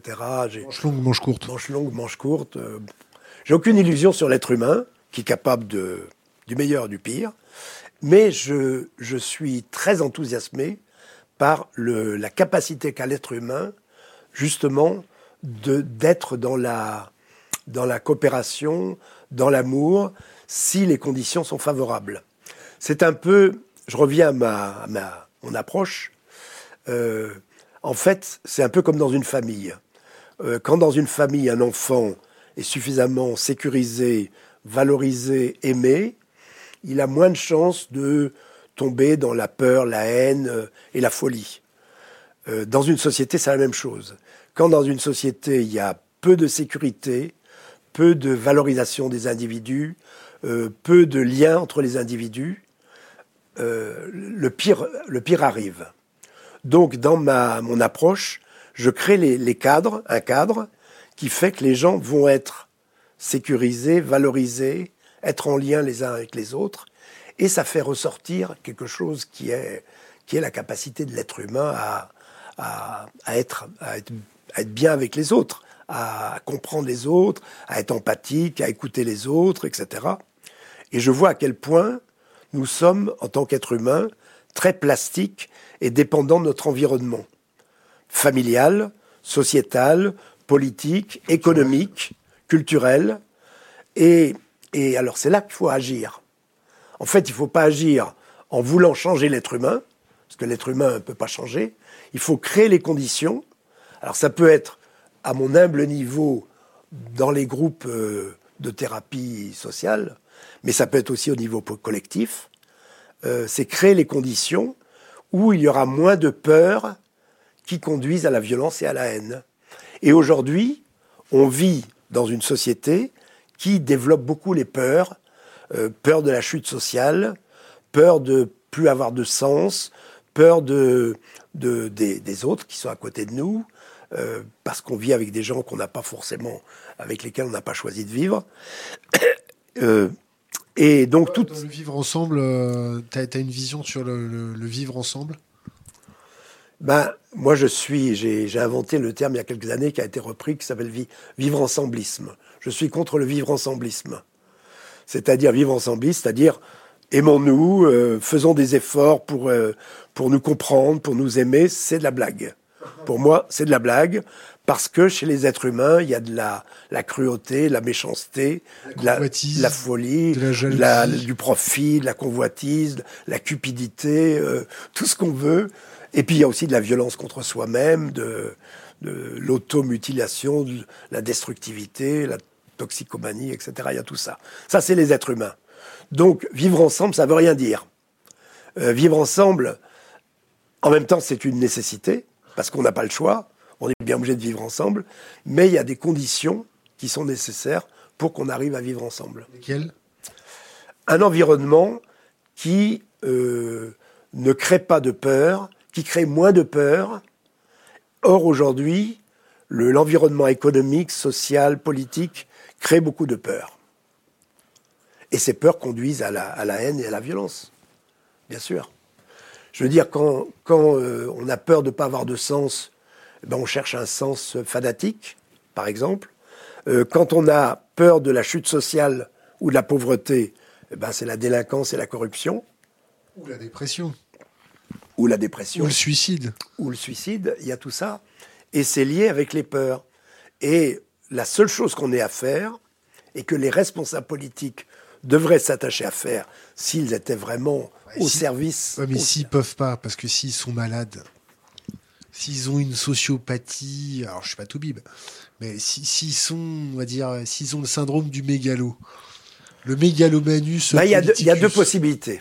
Soit il y a quelque chose qui se crée au niveau populaire et qui, qui pousse. On leur coupe la tête Peut-être pas. Alors, parce que l'ancienne. C'est peut-être pas la seule solution, mais qui pousse à, à ce qu'il y ait des changements. Oui, bien sûr. À lesquels?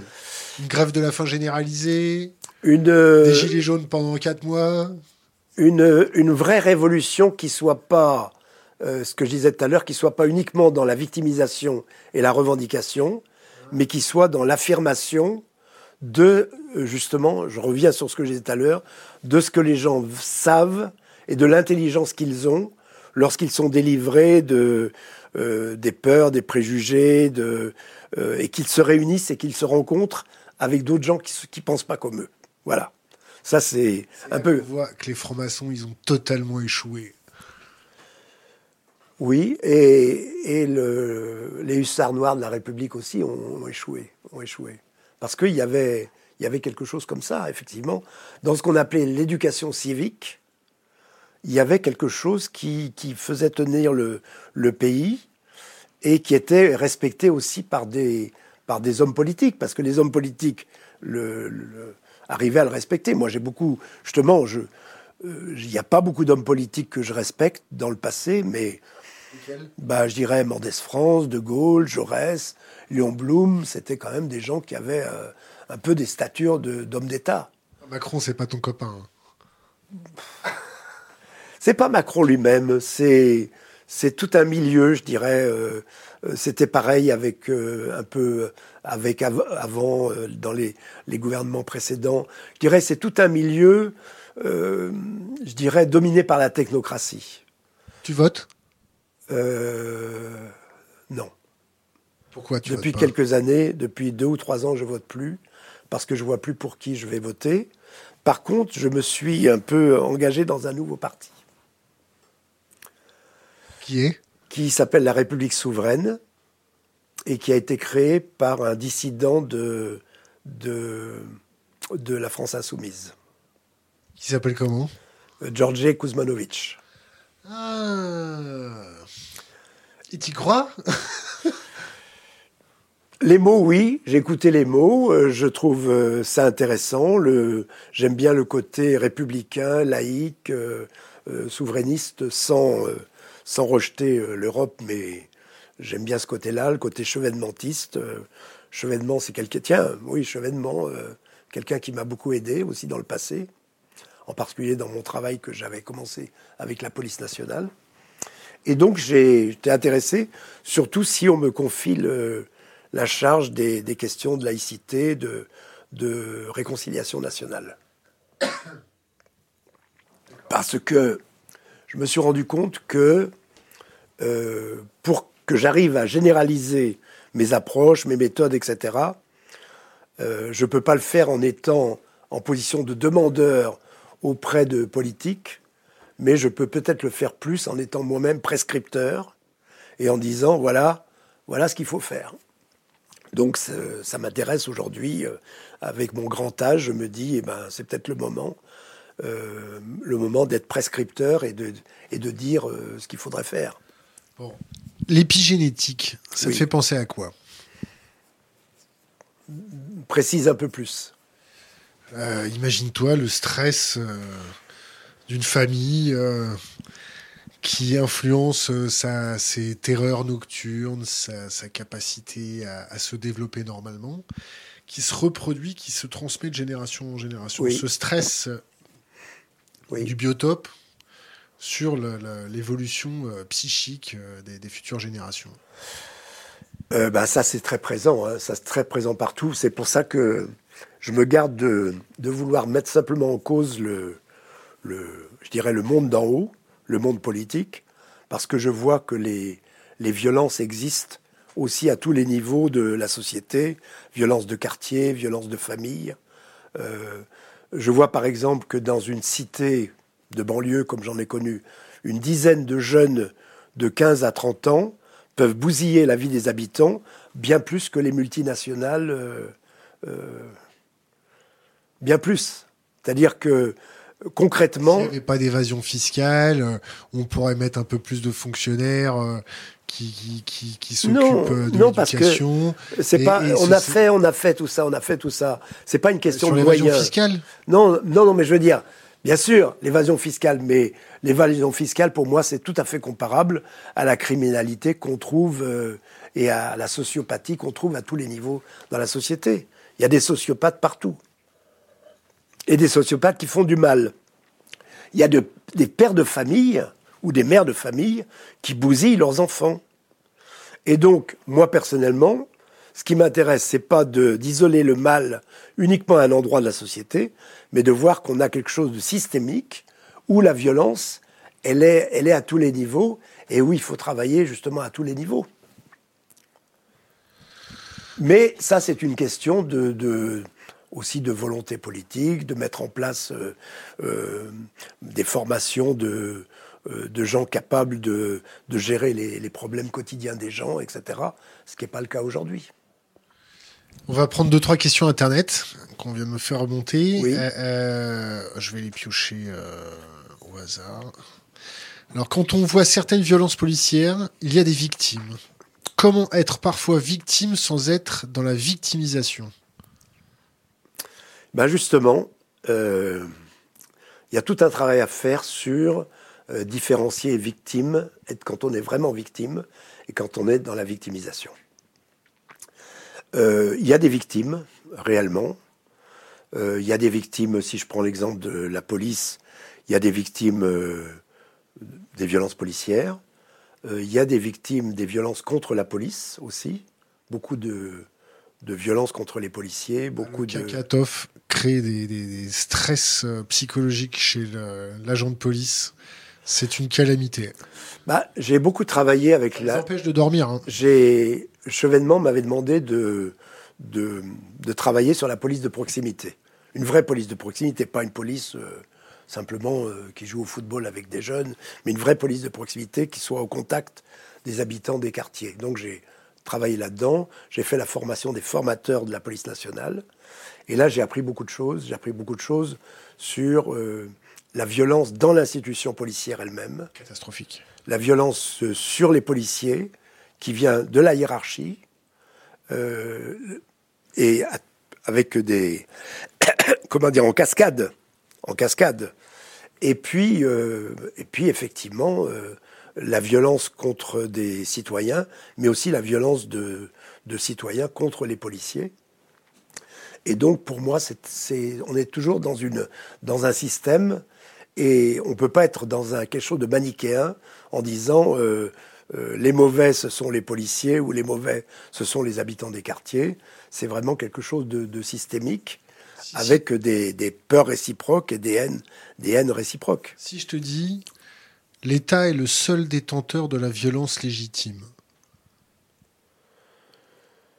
Euh, oui, l'État est le seul détenteur de la violence légitime. oui, bien sûr mais à condition que, euh, que, cette, euh, que les, les personnes qui sont à, détenteurs de cette violence euh, soient... soient pas des gros sociopathes. Soient pas des gros sociopathes. Voilà, c'est ça. Or, des sociopathes, il y en a à tous les niveaux de la hiérarchie policière, et il y a des sociopathes dans les quartiers de la même façon. donc, donc c'est si tu veux, moi je m'inscris contre toute euh, proposition manichéenne, c'est-à-dire toute proposition qui, ne voit le mal qu'à un seul endroit de la société. Euh, parce que là, fatalement, on, ne, réussit pas à, créer quelque chose de nouveau, on est uniquement dans des affrontements qui, euh, qui conduisent à l'impuissance ou à la guerre.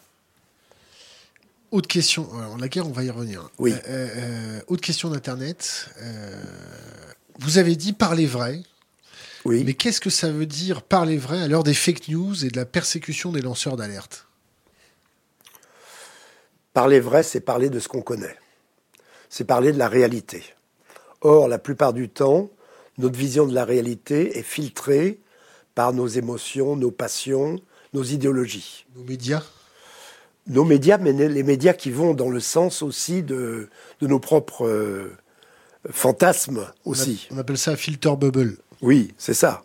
C'est vraiment ça. C'est-à-dire que les, les médias, euh, à la fois, contribuent à créer les fantasmes. À les renforcer. à les renforcer. Et en même temps, euh, sont aussi victimes des propres fantasmes des gens eux-mêmes. Donc je pense que parler vrai, c'est pas la vérité. Moi, je je crois pas la chacun a sa vérité. On dit comme on dit toujours, Pirandello avait déjà dit ça, euh, à chacun sa vérité. Mais je crois que la réalité existe. Et le but du, travail qu'on doit faire, c'est d'arriver à mieux comprendre sa propre réalité, de ce qu'on est vraiment soi-même, euh, en bien et en mal, la réalité du monde qui nous entoure. C'est vraiment ça. Cette réalité, on nous a appris euh, avec le relativisme de la déconstructionnisme, que la réalité n'existe pas, que chacun a sa vision de la réalité. Oui, chacun a sa vision de la réalité. La réalité, elle existe. Et une manière de, de trouver la réalité, c'est de mettre ensemble, encore une fois, des gens qui pensent pas la même chose et qui ont des informations très différentes sur la réalité. Est-ce que, est que, le gouvernement chinois t'a déjà contacté? Non. Ils t'ont pas, appelé, ils t'ont pas appelé pour euh, discuter de leur programme de rééducation des Ouïghours. Non, ils t'ont pas appelé pour ça. Qu'est-ce que tu penses de la, de la méthode chinoise de, réconciliation des peuples, de, de, dialogue entre les, les, les, petites minorités, cette capacité à, être... Euh, franchement, je ne la connais pas. Non, non, franchement, je ne sais pas du tout ce que font les Chinois. Avec les Ouïghours euh, Oui, oui je sais simplement. Il est parc, il leur fait manger du porc. Euh, oui, oui, je, je sais ce que ce qu'on me raconte. C'est un peu. Si tu veux, l'avantage de mon travail, c'est que ça m'amène à travailler dans des milieux très différents. Et quand j'arrive dans ces milieux-là, que ce soit au Guatemala ou en Rwanda ou en Allemagne ou partout, j'arrive toujours en disant aux gens, je n'ai que des préjugés sur vous. Parce que ce que je sais, dans les endroits où je travaille, mais ça peut être pareil en France, ce ne sont que des préjugés. C'est-à-dire, euh, dans mon travail, j'essaye pas de diriger les gens vers l'approbation de ce que moi je pense. Qu'est-ce que tu penses du système chinois? Sur la, notation, euh, la notation par intelligence artificielle, par caméra de reconnaissance faciale, les passeports. A priori, j'ai un préjugé défavorable. A priori. A priori, oui le, fait, le fait de faire manger du porc à des musulmans.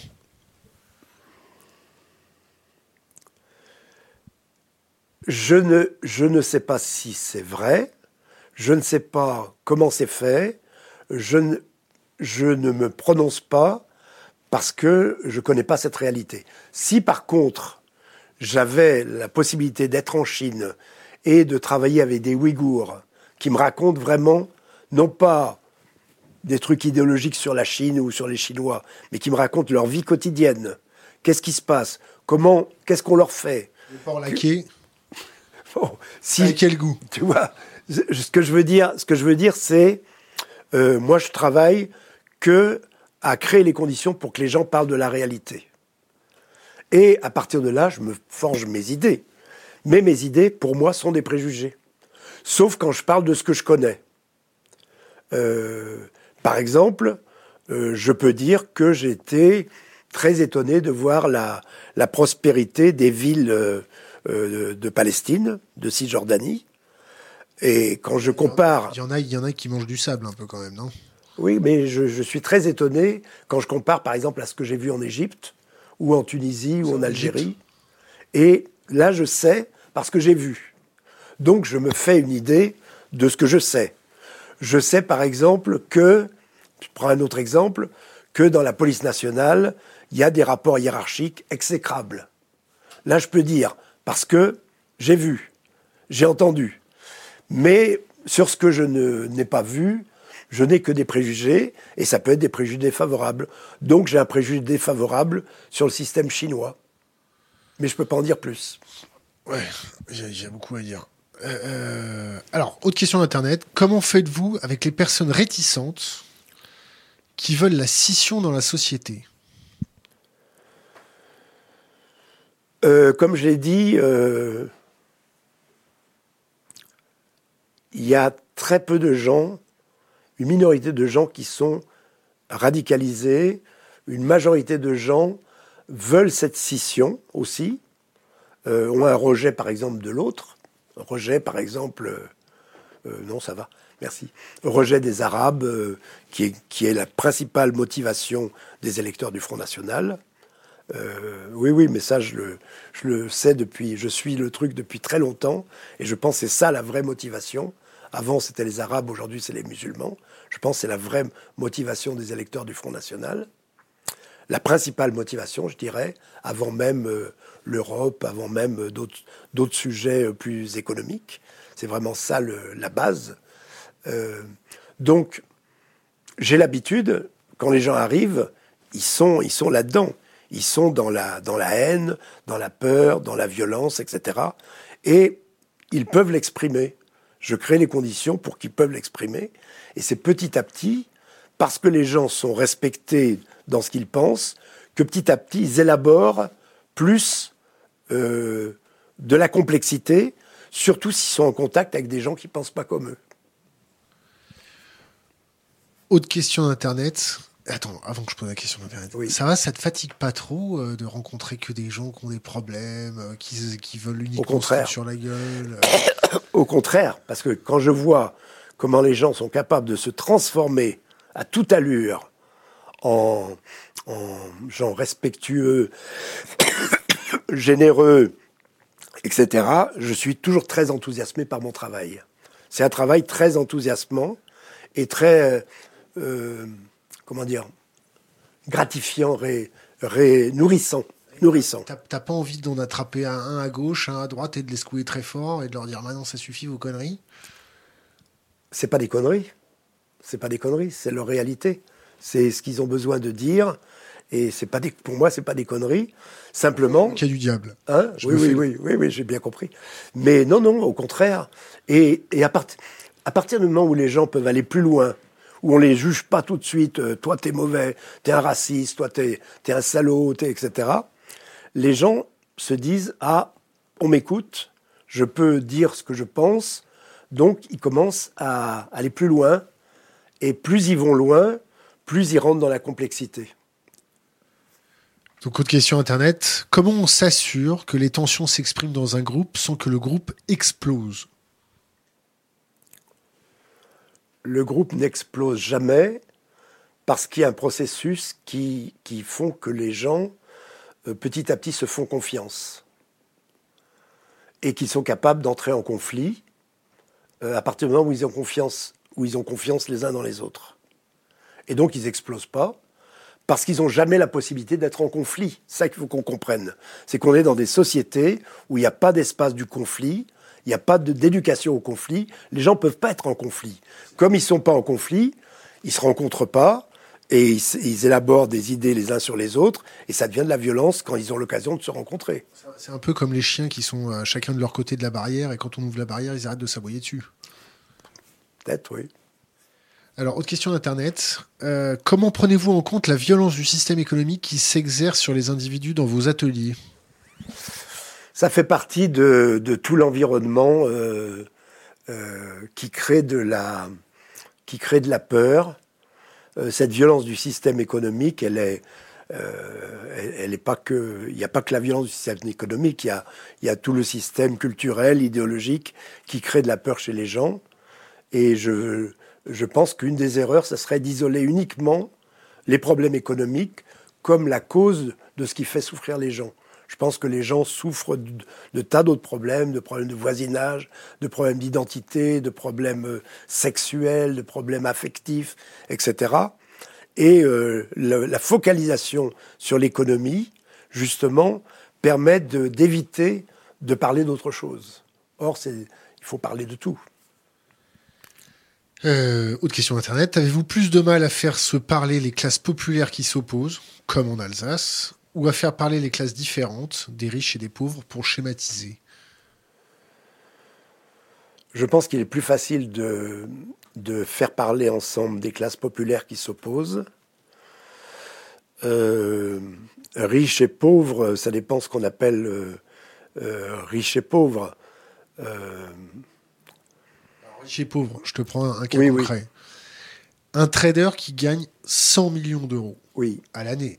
Oui. Un petit trader. D'accord Qui a l'habitude de passer ses vacances sur des, des beaux bateaux et qui aime faire des gâteaux à la farine. Oui. D'accord Oui. je, te l'emmène à Saint-Denis. Oui. Bon, il va avoir un choc. Oui. Bon, admettons, on fait l'inverse. Je prends quelqu'un de Saint-Denis que j'emmène sur un yacht. Oui. Il va avoir un choc. Oui. Est-ce que tu ne penses pas qu'il y a une catatonie euh, émotionnelle quand on voit le fossé qui sépare tout ça? Oui, absolument. Euh, absolument. Moi, je, je pense qu'on peut travailler qu'avec des gens qui ont intérêt à changer quelque chose. Les gens qui profitent, par exemple, d'un système, sont des gens qui n'ont pas du tout intérêt à entrer dans ce type de processus. Et moi, je ne travaille pas avec eux. Dans une cité, par exemple, je ne travaille pas avec les, les, les, comment dire, les, gros délinquants euh, qui, dirigent le trafic de drogue de la cité, par exemple. Parce qu'ils n'ont pas intérêt à... Ils considèrent comme une menace euh, Non, parce que euh, j'arrive à leur faire comprendre que je ne vais pas toucher à leur, à leur fric, oui, oui, à leur, à, leur, histoire de fric, mais que je travaille dans l'intérêt de, des, de, de leurs petits frères et de leurs petites sœurs, dans l'intérêt de leur famille, et ils sont sensibles à ça. Tu penses que le... alors je, je, prends ces... Je, je, caricature, mais tu penses que le trader, il, a aussi envie de, de ça? Je pense que le trader en soi n'existe pas. Le trader est une personne. Et parmi ces personnes, il y a probablement de tout. Il y a des vrais, des, hein. des, malades mentaux. Euh, très bien. Il y a des gens peut-être qui seraient capables de, de, remettre en question. Moi, j'ai connu des gens qui, qui, abandonnaient tout, qui abandonnaient leur, euh, leur fortune, etc., pour mener une vie euh, plus, plus conforme à leur idéal, etc. Donc, je pars pas d'avance avec des préjugés sur les uns sur les autres. Autre question Internet, comment fait-on pour s'emparer de vos outils si on veut faire des rencontres pour faire baisser la tension Tu vas nous dire 100 euros par jour une formation chez toi. Non, moi j'aimerais j'aimerais qu'il y ait des, des moyens qui soient euh, données pour que, pour que cette forme d'éducation à la vie collective soit généralisée oh, Tu sais vraiment pas de vendre, Charles. Hein. Là, tu dois dire j'ai écrit des bouquins, tac, tac, tac, tac, tac, quelle édition, quelle année Allez D'accord, d'accord. Quel bouquin tu peux conseiller? Euh, Si c'est un bouquin qui concerne les, beaucoup les, les questions de, de, cité, etc., c'est Violence dans la République, l'urgence d'une réconciliation à la découverte. Euh, le livre sur les guerres civiles, euh, malheureusement, je pense qu'il est épuisé. Et puis, il y a les prochains que je vais écrire. Tu as déjà écrit beaucoup des bouquins, non? Oui, mais pas suffisamment parce que je suis tellement pris par la pratique, par le développement de, de la méthode, de ce travail-là, que j'ai pas assez de temps pour écrire. Et donc, j'ai envie. Il va falloir, parce que 76 ans, c'est plus tout jeune. Hein. Oui, je sais, je sais, je sais. Je suis au courant. La transmission des savoirs. Oui, oui. C'est bien d'être dans l'actif tout le temps, mais bon, il faut Je m'en occupe. je m'en occupe. Ça fait partie de mes décisions de vie. Autre question Internet. Euh, euh, vous parlez d'autonomie des gens. Est-ce que vous voyez. Alors, attends, attends, Est-ce que vous. Alors, est-ce que vous voyez comme anarchiste? Euh, Non, pas vraiment. Pas vraiment anarchiste, parce que je pense que l'autorité à tous les niveaux dans une société, que ce soit au niveau familial, au niveau scolaire, au niveau euh, sociétal, doit exister, mais qu'on a besoin aujourd'hui d'un nouveau type d'autorité, qui est plus l'autorité euh, qui sait tout, qui se remet jamais en question, l'autorité, je dirais, euh, le modèle patriarcal.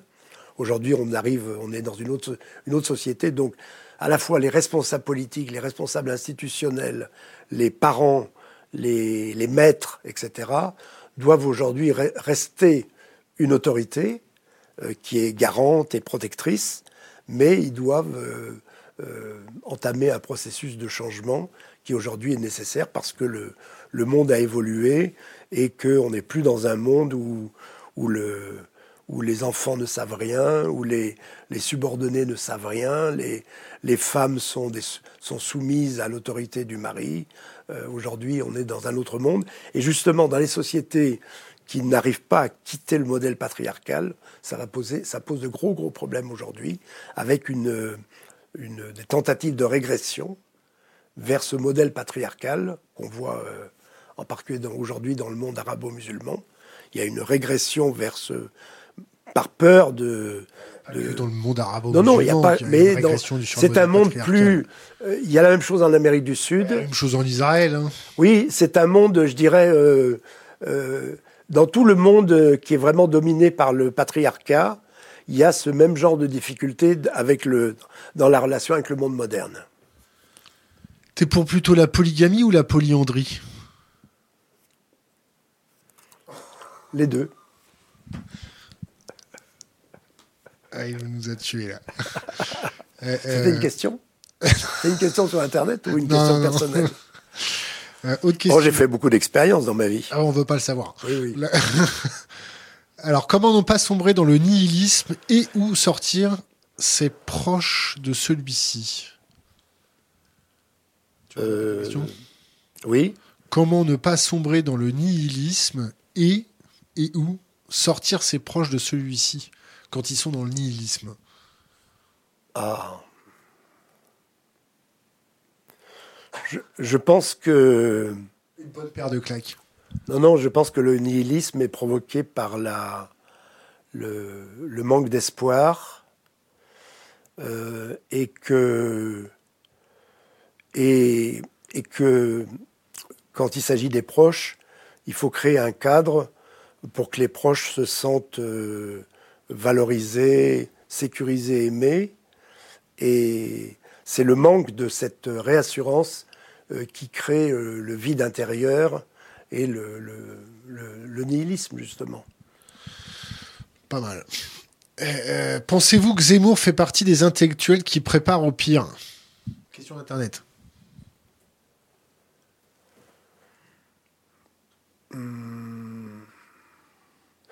Non, mm, personnellement, je pense que Zemmour est un, lucide pessimiste et qu'il euh, voit euh, des évolutions de la société, mais qu'il n'a pas d'outils de transformation.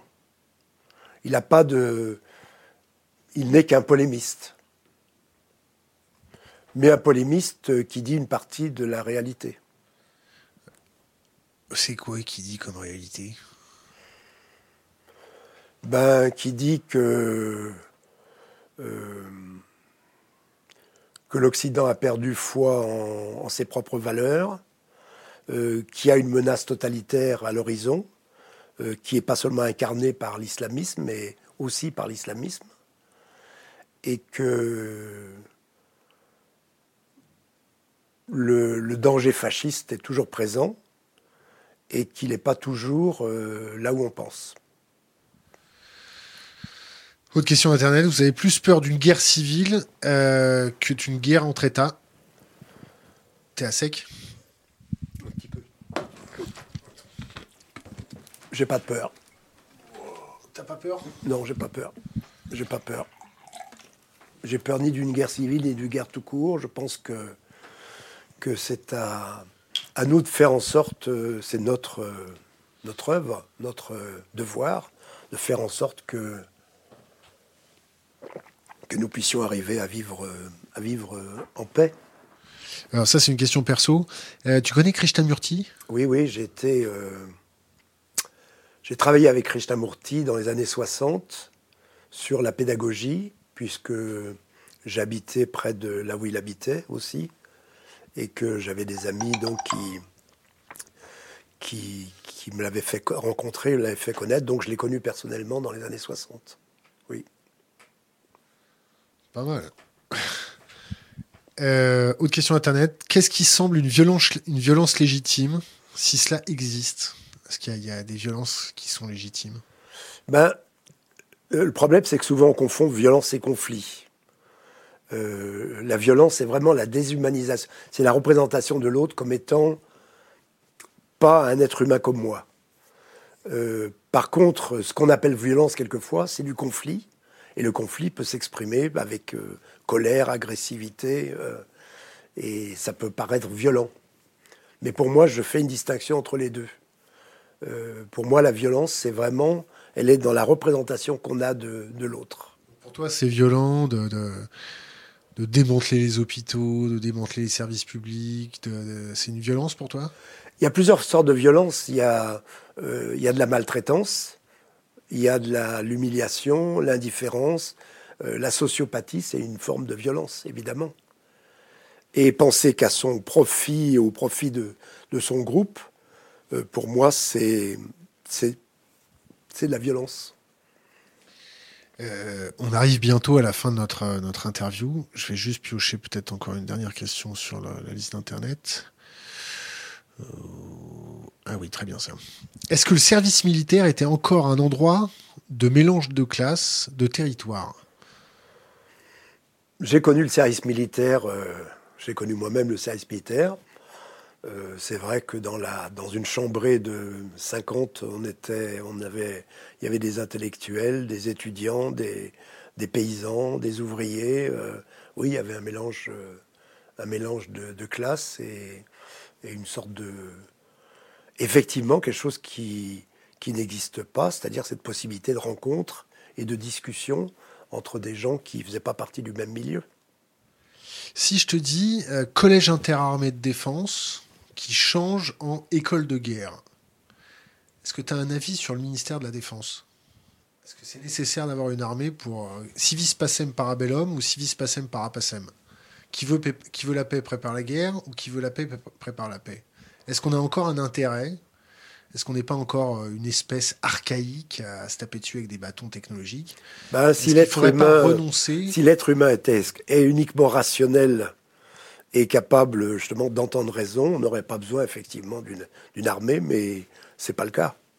Et donc je pense que que si on n'avait pas d'armée, on serait euh, à la merci de, de, gens qui en ont une.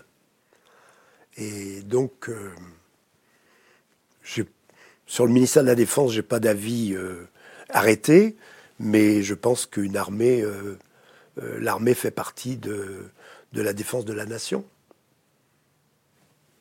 Je suis jaurétien. Jaurès a écrit un livre qui s'appelle L'armée nouvelle, et où il défendait cette idée-là. Et la Révolution française n'a pu survivre que parce qu'elle avait elle avait l'armée, sinon elle aurait été étouffée dans l'œuf dès le départ par les, les armées d'Autriche et, de, et de, des empires anglais et, autrichiens. Donc on arrive à la fin de notre interview, Charles. Oui. Euh, euh, on a pour habitude de, demander euh, un conseil pour les jeunes générations, de laisser une bouteille à la mer, quelque, ah chose, quelque chose d'impérissable. à toi.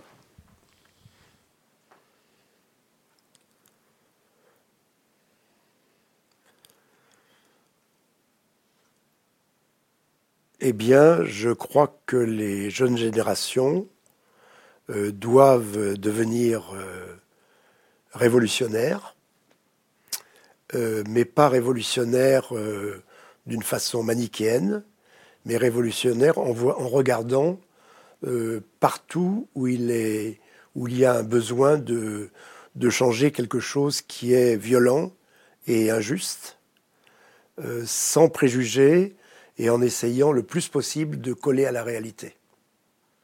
Charles Rogeman, merci. Merci.